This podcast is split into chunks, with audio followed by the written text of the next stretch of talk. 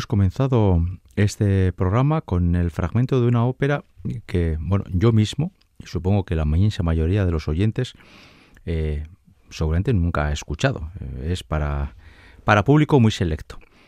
Pero antes de decir el título, siquiera porque mm, me apetece explicar la razón de este programa, aquí en Operaón, en Radio Vitoria, hemos dedicado programas a títulos, hemos dedicado programas a cantantes, a temas transversales que ocupan distintas óperas.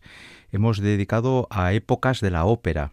Hemos hablado de directores, hemos hablado de coros, hemos hablado de incluso de idiomas, pero nunca habíamos hecho un programa dedicado a los escritores de la ópera, es decir, los hacedores de libretos, el texto que se canta.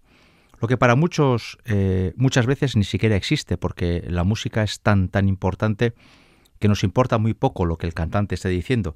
Y sin embargo, a fin de cuentas, el texto es la base fundamental para que eh, podamos entender el desarrollo de un drama o de una comedia.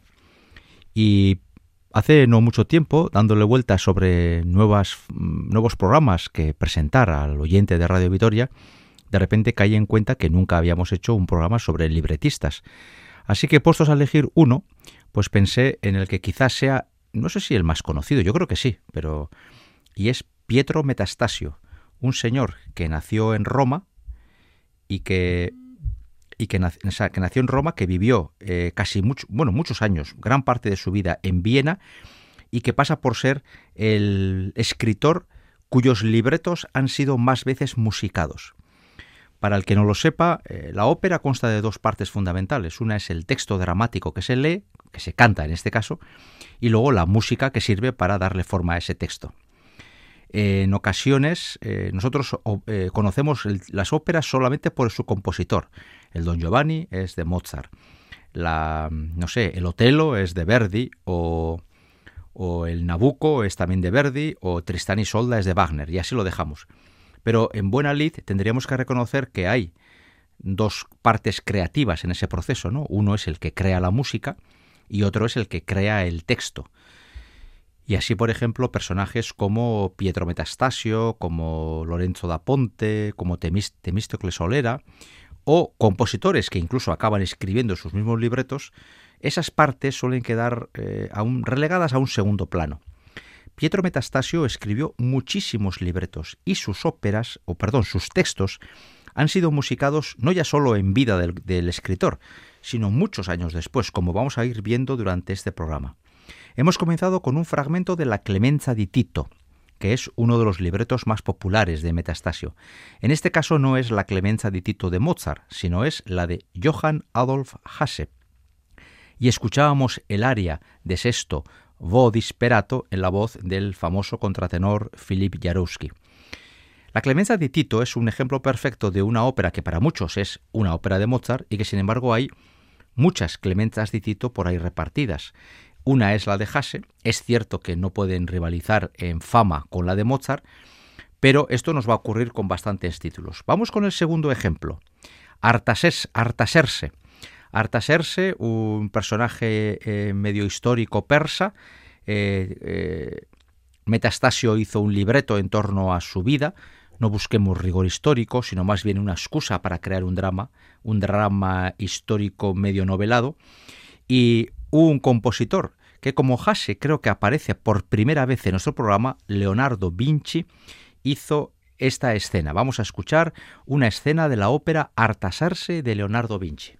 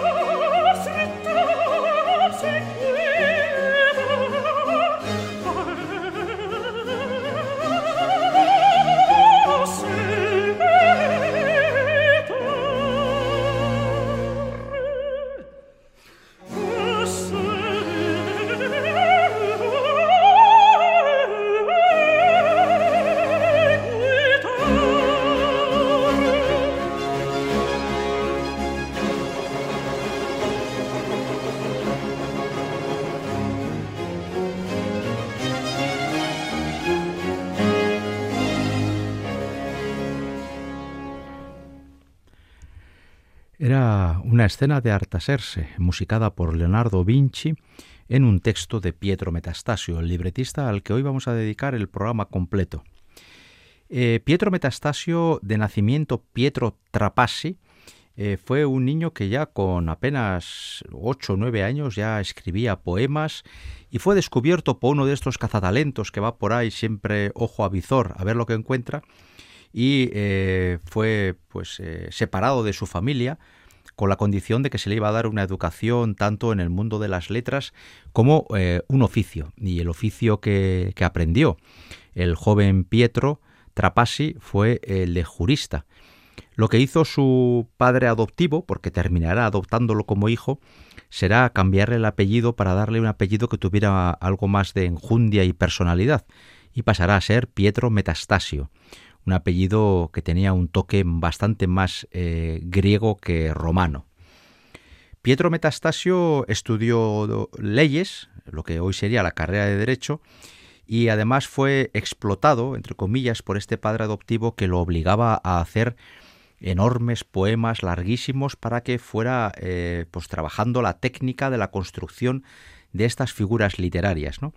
Y bastante joven, cuando apenas tenía 20 años, eh, bueno, vivió distintas vicisitudes, tuvo, eh, fue recogido por otra familia en un momento dado, una familia que le dio mejor vida y una vida un poquito más tranquila, menos esclavo de esas obligaciones académicas. Y con solo 20 años, después de cobrar dos herencias, Pietro Metastasio era un joven que, se, que ya había comenzado a escribir y publicar algunas de sus cosas, que cobró una herencia bastante significativa que le dio una autonomía económica muy importante y empezó a interesarse por el mundo de la música y comenzó a relacionarse con los músicos más importantes de esa época, que comenzaron a pedirle textos dramáticos para luego construir óperas. Este es un poco el inicio de la vida artística de un Pietro Metastasio que, sorprendentemente para la época, va a llegar a vivir 84 años, aunque de los últimos poco se sabe por qué Pietro Metastasio se retiró cuando ya tenía una cierta fortuna y había hecho ya lo más importante y de los últimos 15 o 20 años apenas se sabe nada. Vamos con un tercer ejemplo de otra obra escrita por Metastasio, que en este caso la música la pone Giuseppe Caldara, otro compositor harto infrecuente en este programa. La ópera Adriano en Siria, Adriano en Siria, es una ópera que también ha sido, un texto que ha sido convertido en ópera por más de un compositor y vamos a tener la oportunidad de volver a escuchar la voz de Filip Jaruski para escuchar este, eh, este fragmento de Adriano en Siria, Tutti nemici e.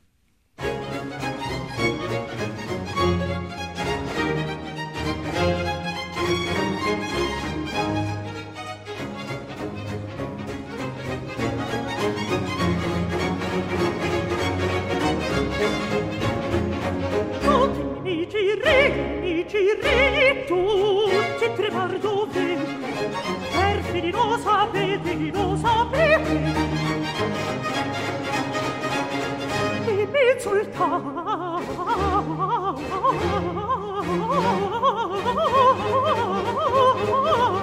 di me sultano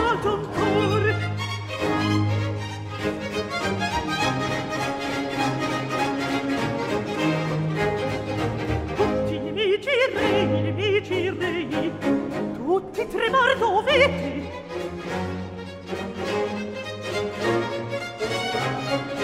per fine lo sapete per lo sapete lo sapete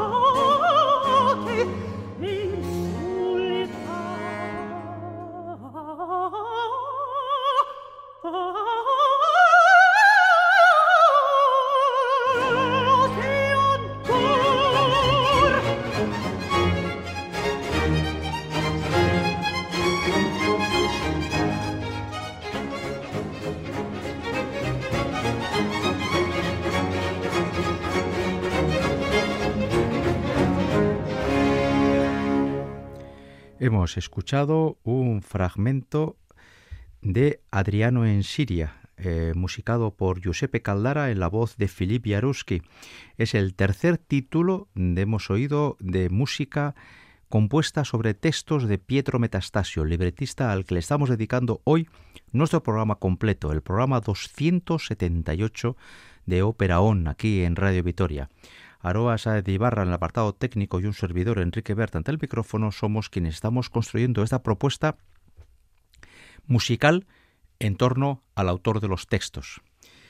Eh, Pietro Metastasio comenzó a tener un cierto nombre a partir de los 23-24 años cuando recibió el primer encargo de un músico para escribir el texto de una cantata. Ese músico fue Nicola Pórpora, uno de los nombres más importantes del siglo XVIII italiano. Este Metastasio hizo el texto y parece ser que él no tenía ninguna intención de conseguir celebridad, pero el texto impactó en la gente, la gente comenzó a preguntar quién era el autor de ese texto, Metastasio trató de pasar más o menos desapercibido, pero supongo que en aquella época, como hoy en día, cuando la sociedad o la gente implicada tiene ganas de saber algo, resulta tremendamente complicado mantener un secreto. Y al final todo el mundo supo que había un joven adinerado de 24 años de nombre Pietro Metastasio que era el autor de ese libreto. Y así comenzaron a entrarle distintos em, distintos pedidos sobre textos para poder luego hacer óperas. Poco a poco Pietro Metastasio fue, se fue dedicando más y más a la literatura y aquellos estudios de jurista que le llevaron de hecho a ejercer las leyes durante un tiempo, pues estas peticiones y, el, y supongo que el hecho de que él pudiera ganar un buen dinero a base de hacer estos textos hicieron que eh, la literatura pasara a ser prácticamente la única ocupación de Pietro Metastasio. En aquellos años se codeó con lo más granado y selecto de la música de Italia del siglo XVIII. Pergolesi, Scarlatti, eh, Benedetto Marcello, Leonardo Vinci o Leonardo Leo fueron algunos, además del ya mencionado Pórpora, fueron algunos de los eh, músicos con los que Metastasio tuvo un contacto directo. Pero hay que decir que óperas eh, sobre textos de Metastasio la hicieron personas tan relevantes como Antonio Vivaldi, Georg Friedrich Händel, Gluck, Meyerbeer o Mozart.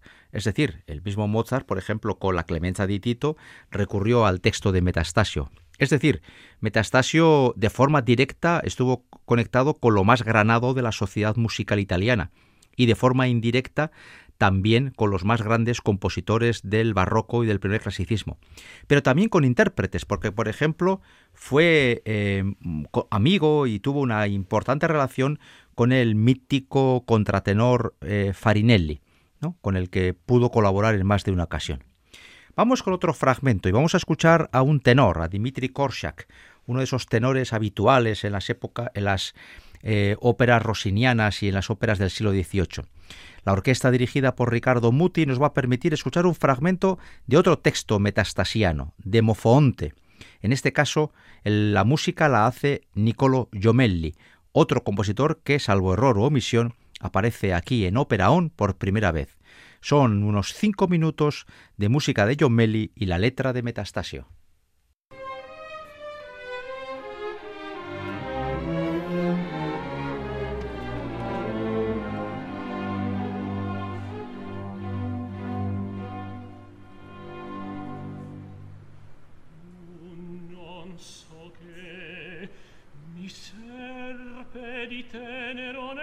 cor che in mezzo all'ira vorrebbe indeborirmi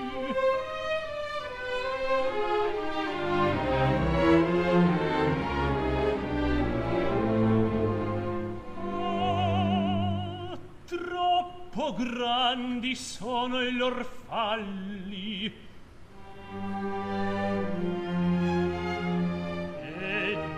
amor son io d'un grande esempio al mondo di pietà di giustizia. Ora lo staro in carcere distinto si servino al castigo. Per ben congiunti, congiunti al bene le miserie estreme. Sarete anime re, sarete insieme.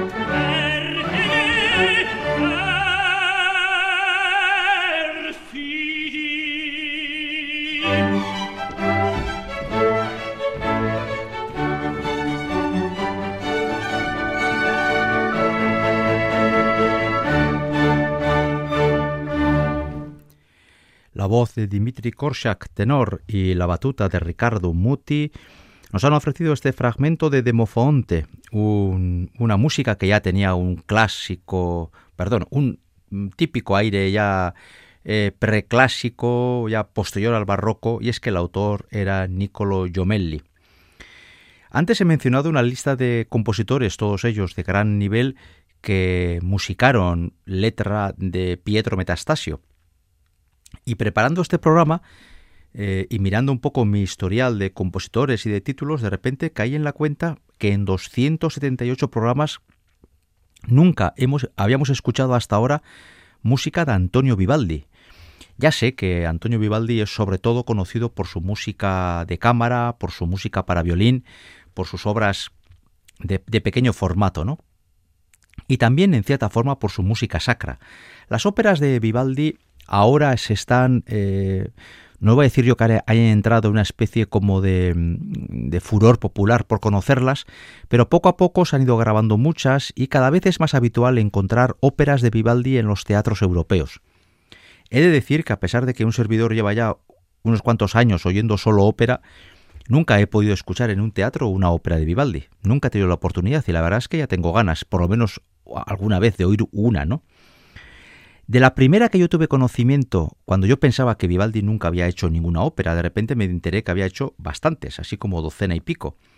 Y la primera que yo tuve conocimiento de su existencia fue L'Olimpiade, que es también texto de Metastasio, por supuesto, y que Antonio Vivaldi músico y que incluso me consta, porque yo la conocí así, está grabada en compact disc ya hace bastantes años.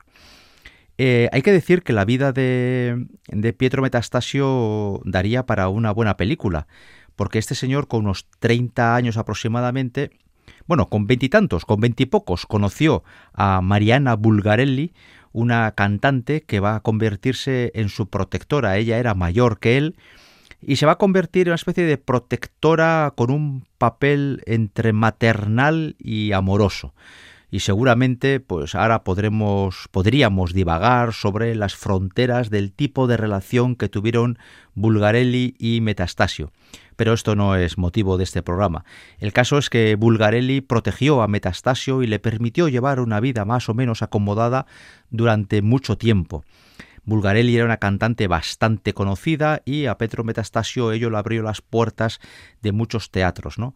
Pero esa relación también tuvo sus idas y venidas y en un momento dado, pues eh, Metastasio se alejará de ella y se aposentará en Viena a principios de la década de los 30 del siglo XIX, cuando él tiene 32, 33 años. Y bien, seguramente quizás su idea era volver algún día a casa, pero el caso es que se quedará en Viena ya hasta el día de su muerte y aún tardaría casi medio siglo en fallecer. Bien, pues retomamos la música y vamos a escuchar la voz de una grande entre las grandes de la actualidad, Cecilia Bartoli, que canta este aria eh, Sian Navi de Argenti de la, de la Olimpiada, una ópera de Vivaldi que nos permite al menos reparar el inmenso error de que en siete años no hayamos escuchado una sola nota operística de este compositor, de Antonio Vivaldi. He aquí la voz de la Bartoli, el texto de Metastasio y la música de Vivaldi.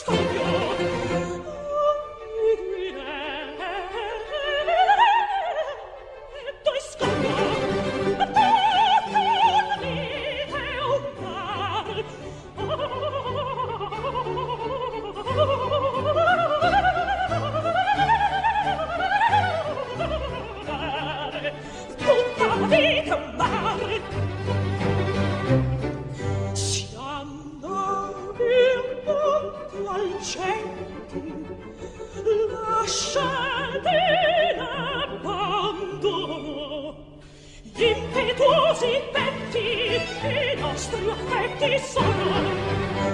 Ognuno e tu iscopro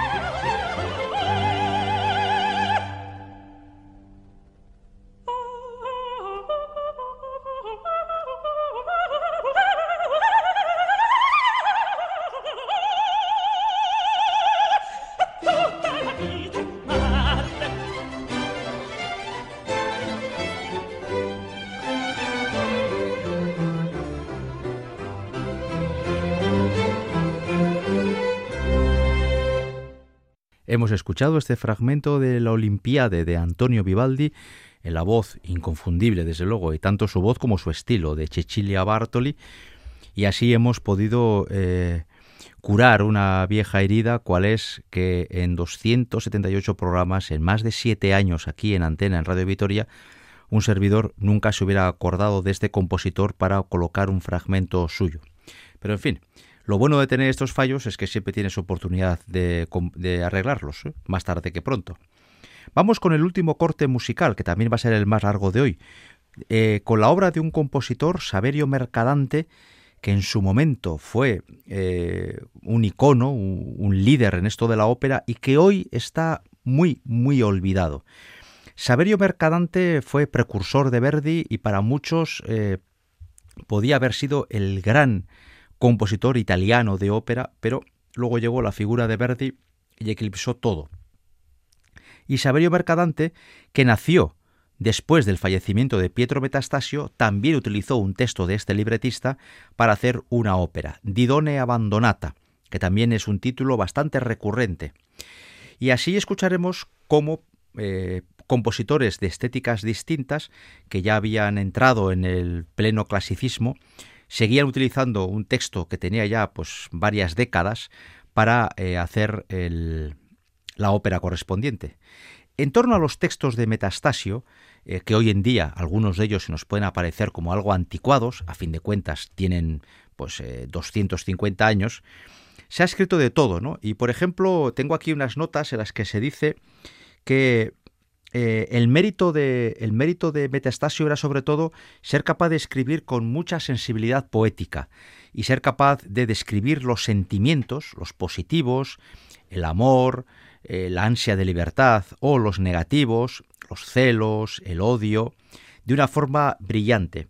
Pero al mismo tiempo se le reprocha a Metastasio que, utilizando como utilizaba muchas veces figuras históricas, para él eh, la historia, la veracidad de la historia, y en este caso hablo de historia con mayúscula, no me refiero a la veracidad del drama, sino el hecho de que siendo un acontecimiento histórico, Metastasio no tenía casi ningún interés por respetar la veracidad de la historia, sino que él utilizaba el hecho histórico y a partir de ahí fabulaba de forma totalmente libre para construir la historia que él quería buscar, que era fundamentalmente una historia en la que los hechos históricos más o menos reales soportaran la historia de amor que Metastasio siempre quería colocar en las óperas.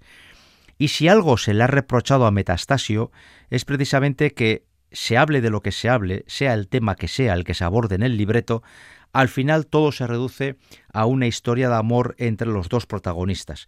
Y en ese sentido se le achaca pues una cierta repetitividad en esta obsesión por eh, abordar los temas amorosos, aunque esté hablando de un personaje histórico de la antigüedad o la Edad Media. Pero bueno, esto ya lo he comentado en más de una ocasión. Cuando uno eh, observa o disfruta de una ópera supuestamente basada en un relato histórico, conviene siempre verlo con una cierta distancia porque la historia con mayúsculas es una excusa para hacer una historia con minúsculas que pueda satisfacer al público de la época en la que se compone esta música. Pues bien, eh, hoy hemos eh, tratado, o hemos intentado al menos, ofrecer al oyente de Radio Vitoria distintos títulos de un escritor que tuvo una vida prolija, se retiró en el 45 y no falleció hasta el 82, y esos últimos treinta y tantos años apenas se sabe nada, se sabe que tenía un dinero más que suficiente para vivir holgadamente, se sospecha que ya tenía algunos problemas de demencia senil o de dificultades para poder hacer el día a día de forma correcta, no eran pocos 82 años en el siglo XVIII, que conste, y con este fragmento de Mercadante de su ópera Didone Abandonata abandonamos hoy a, a Pietro Metastasio en la confianza de haberles ofrecido a ustedes, nuestros oyentes, la oportunidad de escuchar seis óperas infrecuentes de seis compositores que poco aparecen por aquí, con voces de mucho nivel y que nos permitan descubrir lo que siempre nos apasiona, títulos y músicas nuevas. En la confianza de haberles hecho pasar un buen rato, esta es la música de Mercadante de Didone Abandonata y así despedimos este programa hasta la semana que viene.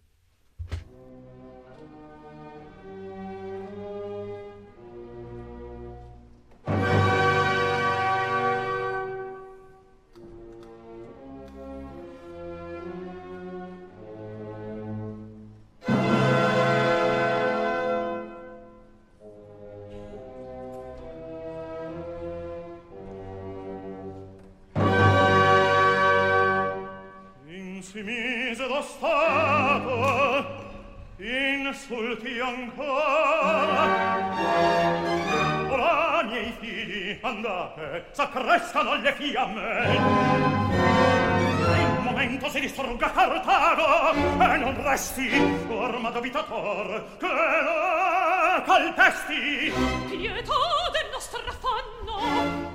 Ora potrai con ragion. He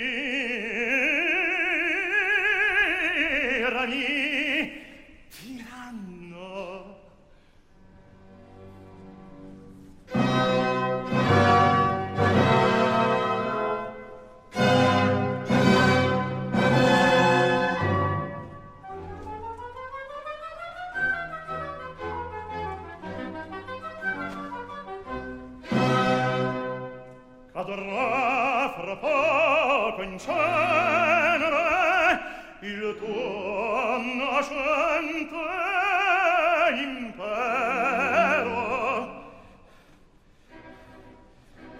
Ignota al passeggero Cartagine sarà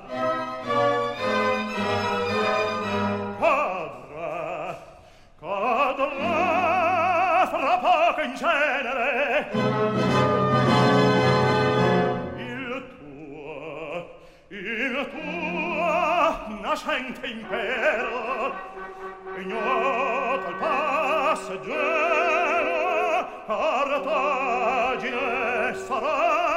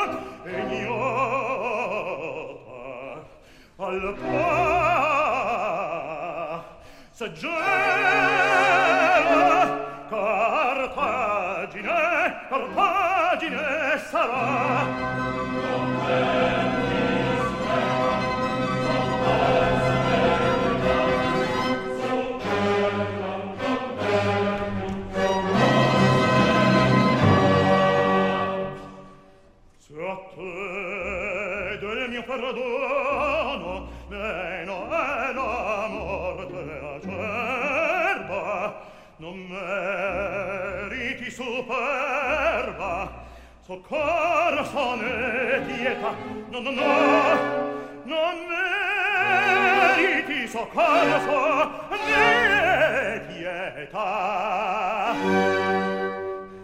Cadrà fra poco in cenere il tuo nascente impero, ignota al passeggero, al passeggero, partagine, cartagine sarà. Ignota al passeggero. Cartagine sarà. Ignota al passeggero. Cartagine sarà.